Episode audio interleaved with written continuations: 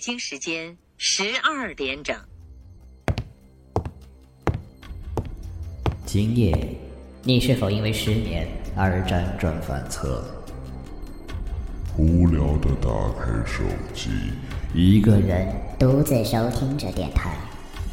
其实，在你的床下，在你的衣橱里，在你的天花板上，还有很多看不见的朋友伴着你。听，他们在悄悄地说着些什么？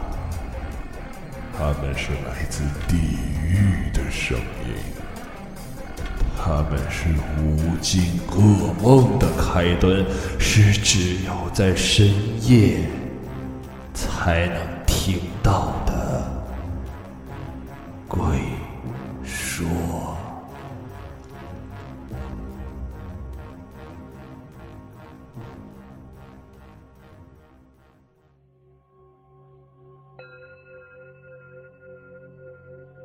欢迎收听 vivo radio 网络电台，这里是鬼说，我是樊荣。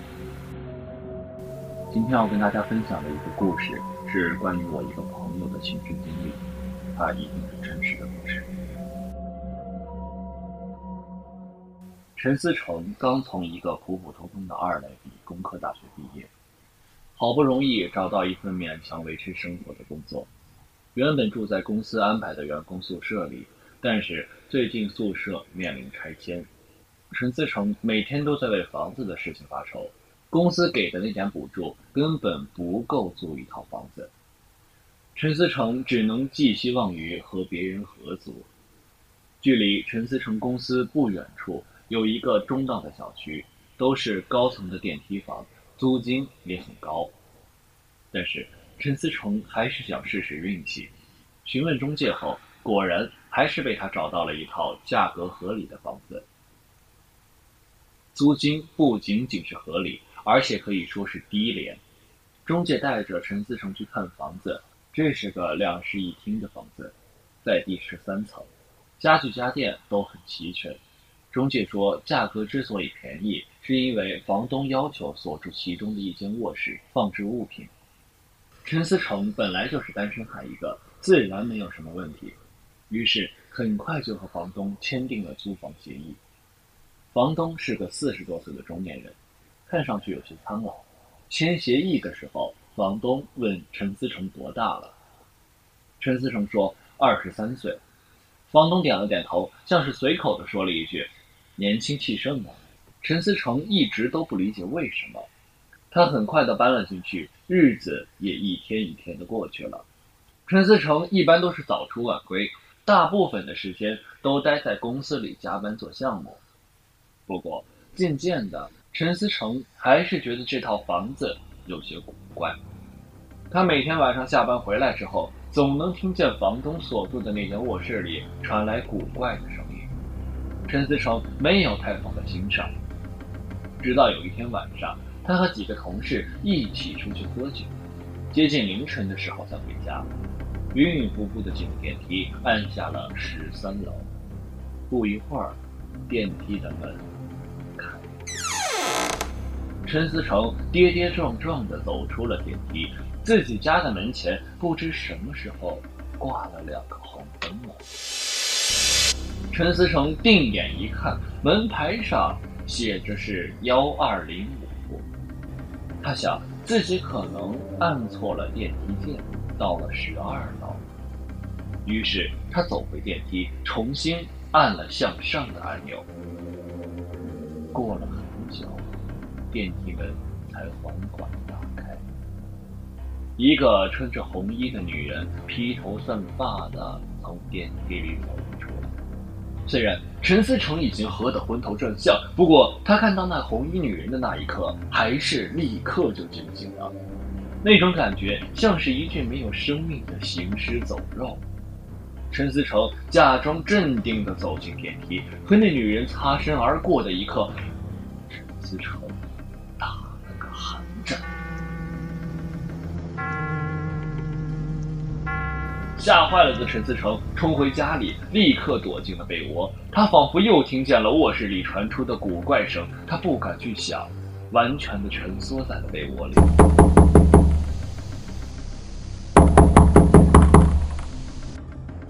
一直到第二天天亮，陈思成赶紧起床准备去公司。他甚至害怕的不敢去坐电梯，而是走楼下去的。直到进了公司，陈思成才慢慢的缓过神来。他告诉自己，或许是昨晚喝多了有幻觉。可是，那红衣女人确实又真实的存在过。陈思成一整天都精神恍惚。他从抽屉里拿出前几天在网上买过的绿茶，无意中看到包裹上的地址，陈思成背后立刻冒出一阵冷汗。他住的这个单元一层只有三户，也就是说，十二楼的门牌应该是幺二零一、幺二零二和幺二零三。可是他昨晚明明清清楚楚的看到是幺二零五，陈思成不敢再回到自己的房子里住，而是在朋友家里借宿了几天。可是警察突然上公司来找陈思成，要求进入陈思成租住的房子里查看。办案的警察说，前几天这个房子的住户在一个故障电梯里活活被烧死了。然后有人写匿名信揭发说，该死者可能在家里杀死了自己的老婆，所以说需要进入房子做一些调查取证工作。当警察打开房东所住的卧室时，里面空空如也。陈思成更加奇怪了，当时钟振明明说这个卧室是房东用来锁东西的，不过房间里。有一股说不出来的怪味儿，像是腐烂的肉。警方的勘探人员终于在房间的地板下面发现了一具穿着红衣的女尸，经证实就是房东失踪已久的妻子。陈思成彻底吓懵了，他无法想象自己竟然在这个房子里住了这么久。他更加不敢相信的是，这具女尸和他那晚见到的红衣女人很相似。难道那天晚上自己真的见了鬼了？带队的警察看陈思成吓傻了，他把他拉到一旁安慰了几句。陈思成就和他讲了前几天自己醉酒的经历。小伙子，也算你年轻气盛啊，这个鬼不敢轻易害你。我们办的案子多了，有些时候这类解释不清的东西还经常能够碰见。那天晚上你去的地方应该是十二楼半，所以门牌写的是幺二零五。这个女人不甘心，就用怨念寄居在这里。你知道吗？那个困在电梯里活活被烧死的男人，他坐的电梯刚好停在十二楼和十三楼之间。之后，大楼的电梯就莫名其妙的着火了。